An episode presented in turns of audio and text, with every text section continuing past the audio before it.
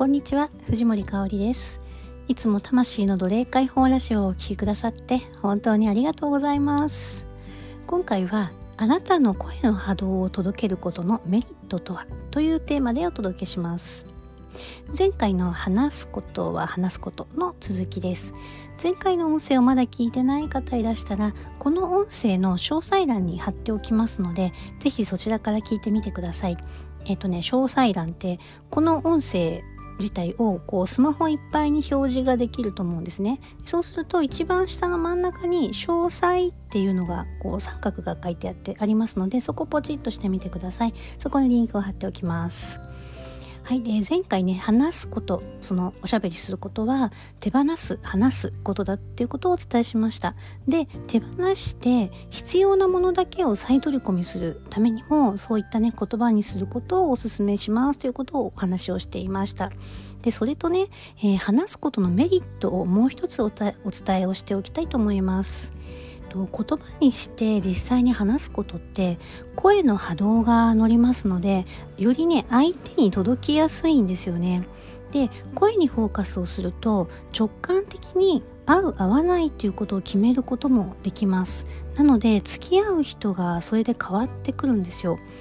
あの生理的に声がダメな人っていませんか？私ね何人かっていうかあのいろんな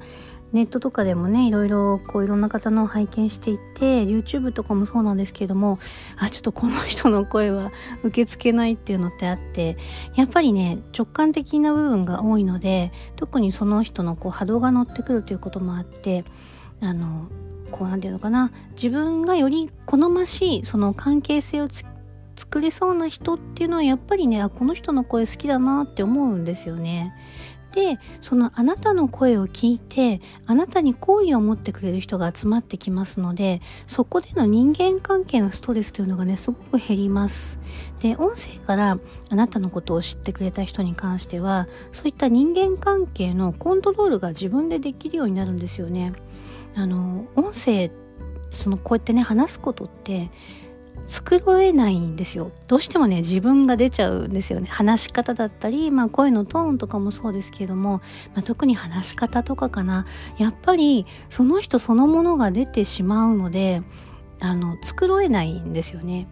で同じ言葉でも文章ブログとかねいろんな記事とか書きますよね。でそういった文章っていうのはいかようにも解釈ができるんですよ。なので勝手な誤解とかねこう偶像を生み出しやすいんです。あの昔ブログ美人っていう言葉があったのご存知ですかね？で それでね実際苦労してる人も実は何人か見てきています。あの記事を書くのがねすっごく上手なんですよね。で本人とねかけ離れていっちゃうっていうのかな。そういう感じのねこともありましたけど声はねそれがだか音声に関してはそれがねすごく少ないというかそれができないんですよねむしろ。なのであの私の音声こうやって聞いてくださってるあなたも、まあ、いつも本当にありがとうございます。多分ね結構そのそのまんまっていうかそのままのもう私を出しているという感じになっているのでまあ好む好まざるが出てくるのかなと思っています。で今は自己表現の時代です。風の時代に入ってこう誰もが縛られずに自由に生きていきたいっていうふうに思うようになりました。社会もねそういう流れに変わってきています。でも実際はねまだまだ思うようにいかなくてジレンマを抱えている方がとても多いんですよね。あなたはどうでしょうか？でそんな中で自分を表現するツールを持つっていうことはねとっても大切なことです。これからのこの自己表現の時代風の時代をより快適に生きていきたいと思ったら自己表現のツールはね本当にぜひ持っていただきたいんですよね。でもちろんねブログでもいいんです。ブログで記事を書くことでも構いません。で SNS はねあのちょっと使い方があるので SNS はねちょっと別なんですけどもまあえ、ー、と記事をね書くという意味では同じかもしれませんがでその記事を書くことっていうのが結構ねハードル高いって思う人も多いんですよね。それはよく聞きます。でもし記事を書くことのハードルが高いということであれば是非音声をおすすめします。まあ何でもいいんだけど何らかのね情報発信をしていくことを私はとてもおすすめをしたいと思います。まあ、あとねそのビジネスやってるわけでもないし例えば音声とかねちょっとやってみたいなと思うけどえ誰が聞いてくれるんだろうとかね何を誰に向かって話せばいいんだろうっていうメッセージも、えっと、ここ数日何件か頂いています。え確かにねその目的がある方がモチベーションが保てるから続けやすいんですよね。そのビジネスで始めるとかね。あの何かその目的のために始める。でも大切なのはあなたがやりたいかどうかなんですよ。声をねその声に乗せてあなたの思いを声に乗せて発信をしたいかどうかなんです。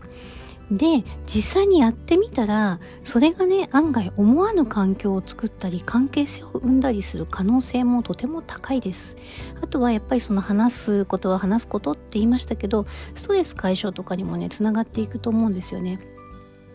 なのであのーまあ、そういうね目的ないんだけどっていう方だったとしてももしあなたがやりたいって思うんだったらぜひぜひやってみることをお勧めします。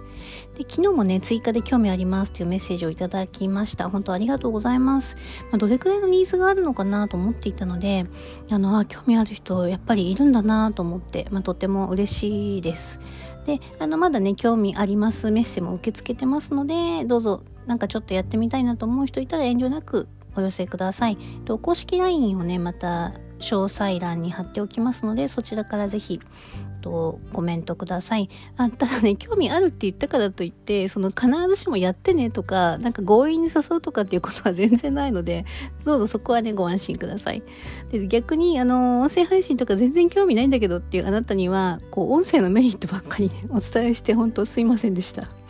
で明日は新月なのでアロマテラピー先生術から読み解いた新月のメッセージをお届けしたいと思います。はい、ということでぜひぜひ、まあ、音声配信興味ある人いたらぜひ始めてほしいなと思っています。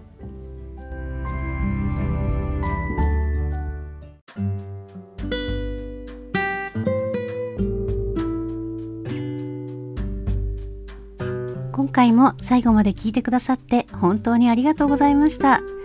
少しでも心に響くことがあったなら、チャンネルのフォローやいいねをしていただけるととっても嬉しいです。また、あなたの思いをぜひコメント欄で聞かせてくださいね。